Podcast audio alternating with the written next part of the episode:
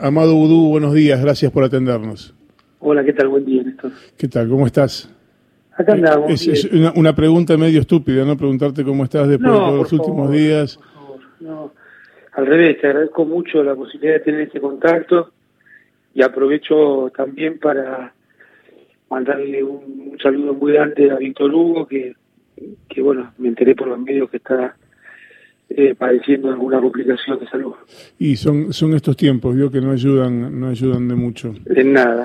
Em, eh, Amado, ¿cómo, ¿cómo tomaste el fallo de la Corte? He leído algunas declaraciones en las que evidentemente hablas de un lawfare, de una causa armada, una causa inventada. Eh, hay un, una situación real que es que para el Poder Judicial argentino vos sos culpable y no hay mucho más que discutir. ¿Cómo estás parado frente a esa situación? No, hay todo para discutir, porque como bien dijo Cristina, los que van a tener que dar explicaciones son ellos. Es cierto. Así que, eh, mira, el poder más desprestigiado de la República Argentina es el Poder Judicial. Y esto atraviesa todas las clases sociales, todos los grupos. Eh, de alguna forma se ganaron estas personas esa situación donde hay un consenso unánime en, la corrupción, la inutilidad y lo, lo, lo mal que funciona el Poder Judicial en Argentina. La Corte Suprema tiene, lo, lo que hizo en rigor fue no analizar el- el recurso que habían planteado tus abogados, con lo cual la Corte no revisó qué es lo que pasó a lo largo de la historia. Y, y lo, lo tremendo de eso es que está habilitada para eso. La aplicación del artículo 280 del Código Procesal es el que dice esto es inadmisible, ¿por qué? Y no tengo obligación de explicar por qué es inadmisible. Claro. Lo rechazo y ya. Exacto. Vos fíjate que para sus amigos, para Brulio Bertuzzi, hasta habilitaron el Persaltum. Ujú. Y para una causa que, claro, si se hubieran puesto a mirarla, está plagada de irregularidades, con el famoso imputado, testigo, colaborador comprado, pagado con un hotel por el gobierno de Macri, por un lado. Por otro lado, la situación de que no hay ni una prueba y además los amigos Juliae tanto de Raúl Zaffaroni como de Julio Marias, ¿no? que destrozan eh, la juricidad de, de toda la causa. Entonces hicieron lo más cómodo, ¿no? lo más cómodo para, digamos, para ellos y para los intereses que defienden, que fue no ponerse a analizarla, porque si lo hubieran analizado realmente no, no tiene ni pie ni cabeza lo que se ha, ha venido haciendo hace ya, te diría, ocho años con esta situación. ¿Por qué, ¿Por qué arrancó esto? Vos siempre atribuiste la historia de Chicone a la decisión de- del gobierno de Cristina de mm, recuperar la renta de las... eh, de la- sacarle la renta a las AFJP y recuperar el sistema previsional para el Estado. ¿Es esa la razón? La razón, eh, usando el título de un libro, es vigilar y castigar. Ajá. Es castigar a los que se atreven a desafiar lo establecido y vigilar a aquellos que se podrían atrever ponerles un muro de temor. Entonces, eh, este- esto yo creo que es el, el- el centro del lofer, que además no es un invento argentino ni kirchnerista. Hemos visto lo que viene pasando en Ecuador. En, en Brasil un juez detuvo a Lula para que no pueda ir a la elección. Y una vez que estuvo detenido, eh, pasó a formar parte del gobierno que ayudó a ganar la elección. Ese es el lofer, para entenderlo clarito. Eh, entonces, bueno, es, es una situación que atraviesa todo nuestro continente y te diría, Néstor, que mm, eh, cuando hablo de desafiar lo establecido, estoy pensando que lo establecido es un mundo en el cual el 1% de la población tiene todo y las grandes mayorías no tienen nada. Entonces, eh, no pasa esto de casualidad porque Dios lo dijo, porque la naturaleza así lo hace. Lo pasa, sucede porque hay un sistema judicial, jurídico, que defiende a los poderosos y no permite el acceso a los derechos de los que menos tienen. Y bueno, el correlato las figuras de la política es la aplicación del lofer. Vamos a, imaginar que en este momento un plato volador viene y nos abduce a todos acá y llena este, esta ciudad de marcianos que no conocen nada de lo que pasará en la Argentina. Si vos tuvieras que contar qué fue lo que pasó con Chicone, a esos que no están contaminados por la información, por lo que recibieron, por lo que escucharon, por lo que se dijo, a esos, ¿qué le contarías? ¿Qué pasó con Chicone? Que busquen cuál fue mi intervención eh, fuera del marco de lo que yo podía hacer como ministro de Economía y que se van a dar cuenta que no hay ninguna intervención. Porque yo lo único que hice fue mediante una nota, así que no lo hice escondidas, pedir la opinión de, eh, eh, pedir la opinión, darle la opinión a la FIP de que yo no podía intervenir. Es decir, que vos lo que le dijiste a la FIP es que vos no podías meterte personalmente en el marco de esa negociación. La nota dice, más o menos textualmente, sustancia el trámite en la medida de su capacidad y sus funciones. Ajá. Y, y, además le agregué cuidando el interés fiscal, que es su responsabilidad. ¿Qué quiere decir esto? No le haga ninguna rebaja y no es un tema mío. Bien. ¿Y, qué pasaba con Chicone en el momento en que Chicone resuelve pasar a esta sociedad que termina finalmente comprándola fallidamente y que después termina en una ley que expropia? Digo, ¿en algún momento al, vos o alguien vinculado con vos por una política de Estado decidió que la fábrica de los billetes en Argentina debía estar en manos de un empresariado argentino, de un, de un capitalismo vernáculo? No, no, no. No, no hubo ninguna intervención, ninguna cosa de este tipo. Eh, la familia Chicone había tomado contacto con gran cantidad de empresarios para buscar un socio que lo sacara del pozo, como ya había sucedido en la época de Menem, que lo hicieron con Chabrán. Ajá. Ajá. Y, y, eso es lo que finalmente termina desembocando en todo este entuerto que te pega a vos, según lo que entendés, de claro, porque hay la intervención de una persona de, los servicios de inteligencia vinculada, ex militar, eh, que se llama Pacífico, que es quien hace lo que llaman forum shopping, ¿no? Va, hace la denuncia como Oropi, donde la pueden levantar y finalmente se empieza a poner en marcha todo un aparato mediático. Imagínate si el aparato mediático similar se usara para causas más nobles como ver lo que ha hecho Macri con el espionaje eh, en toda la Argentina, ¿no? Ah, lo, que nos cuesta contar esa historia es tremendo. Yo sigo muy de cerca las dos causas, la que tramitan Dolores y también la que tramitan Lomas, y lo que nos cuesta con, hablar de esas causas es, es tremendo. Y hoy Néstor estaba viendo que en Mar del Plata también han hecho espionaje a, a los familiares de Lara San Juan. De Lara San Juan. Así que imagínate el grado de perversión y de cinismo de, Macri como utilizando al Estado para el espionaje a familiares de, de personas que tuvieron una muerte muy trágica.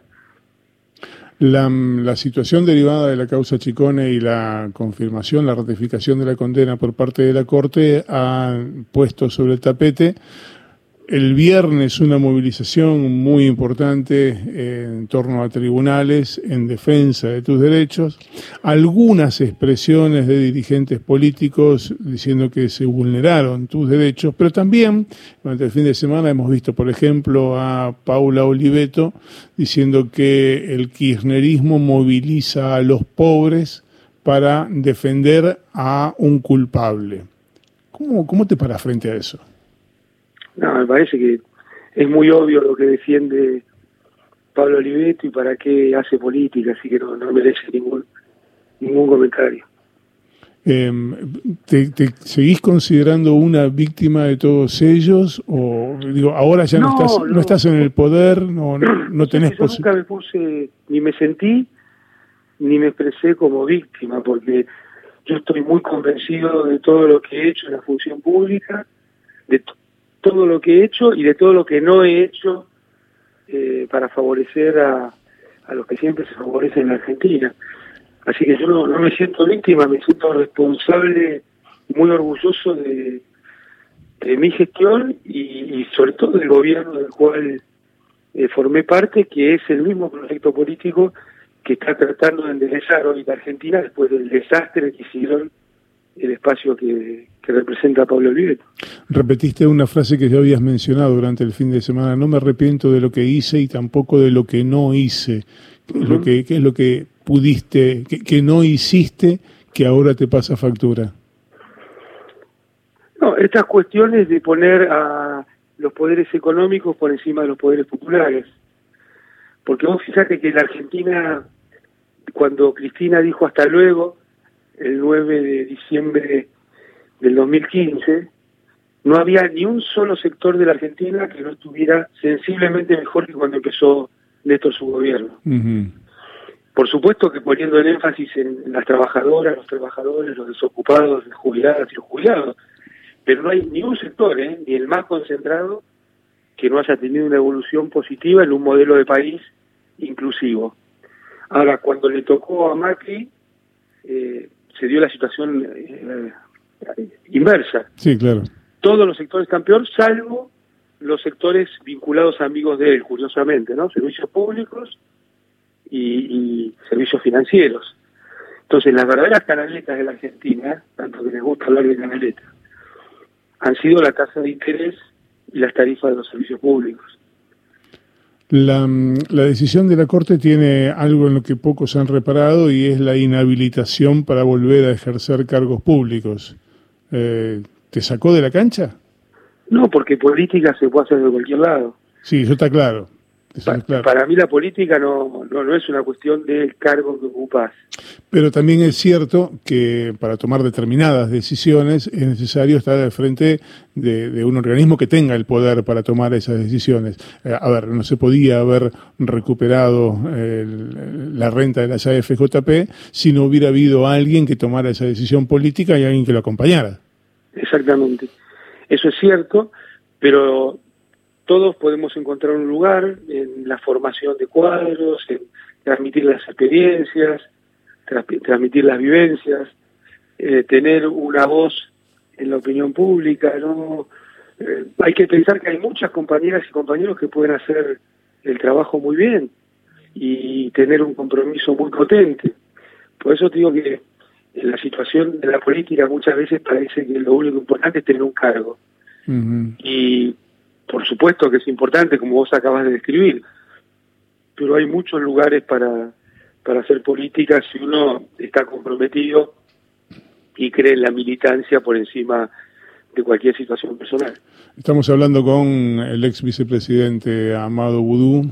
Eh, Amado, ¿qué, ¿qué evaluación haces respecto del desarrollo de este año de gobierno que se van a cumplir dentro de algunas horas nomás? Y que hay un presidente que le ha tocado llevar adelante un gobierno junto con un espacio político de coalición, que además tiene la fortuna de contar como vicepresidente la figura política más, más importante de Argentina, y que ese presidente tiene la determinación de reparar el daño que ha hecho Macri, que ha sido un daño muy profundo y muy extendido, pero además en el medio le tocó administrar la situación de la pandemia, en la cual yo creo que ha habido muchos aciertos en algo muy difícil y que lo más fácil es hablar mal. Sin embargo, la Argentina se encamina hacia tener una recuperación. Eh, algunas cuestiones, como la, vacuna, no es eh, un resorte exclusivo de las decisiones del gobierno, sino del avance de la ciencia y de la puesta en producción pero creo que el gobierno va dando todos los pasos para que Argentina pueda sacar el máximo provecho de esas cuestiones que podríamos denominar exógenas. Ahora, vos pensás que Macri te dejó una situación de desempleo y de no solo de pobreza como la medimos siempre, que es el porcentaje de personas que alcanza esa pobreza dentro de la población argentina, sino lo que ha producido Macri es una profundidad inédita eh, hoy eh, la media o la moda del salario real, eh, de salario, perdón, formal, está a la par o por debajo de, la línea de pobreza. Entonces es una cuestión estructural que generó Macri, que el gobierno va tomando medidas para tratar de resolver por supuesto, en una situación totalmente, eh, lamentablemente novedosa como es la de la pandemia, se hace más difícil que haya resultados eh, muy rápido.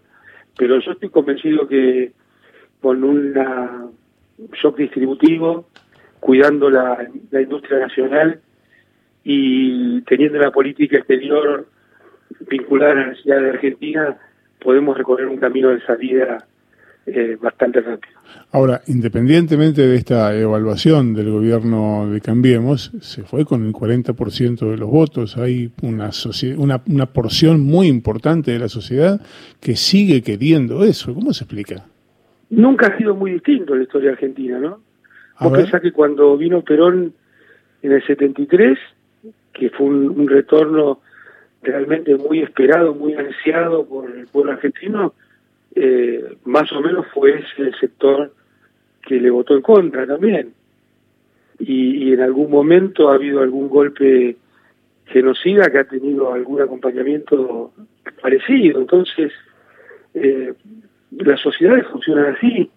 Lo que quieren llamar la grieta es más viejo que, la sociedad y nosotros lo llamamos antagonismos y son antagonismos de clase, son antagonismos culturales, son antagonismos demográficos que las sociedades no resuelven. Si no, miremos lo que acaba de pasar en la elección de Estados Unidos, ¿no? que es el país que pone como modelo eh, esos sectores. Sin embargo, son elecciones también que se ganan y se pierden por mitades, muy reñidas, y donde los mismos antagonismos aparecen. Dos preguntas finales agradeciéndote estos minutos que, nos has dedicado. Eh, ¿Seguís viendo, tenés algún tipo de contacto con Cristina? Son cosas que yo nunca contesté, Néstor. De acuerdo, de acuerdo, de acuerdo, de acuerdo, vale, vale. Este, respetamos toda la, decisión de contestar y la de no contestar también. ¿Sabes por qué? Porque después, eh, si es por sí, por no, por blanco, por negro, se teje una historia que lo importante para mí de Cristina, lo más importante, entre otras cosas importantes que tiene, son sus posiciones públicas. Está claro. Y eso está por, por encima de cualquier cuestión o vínculo mejor o peor en lo personal.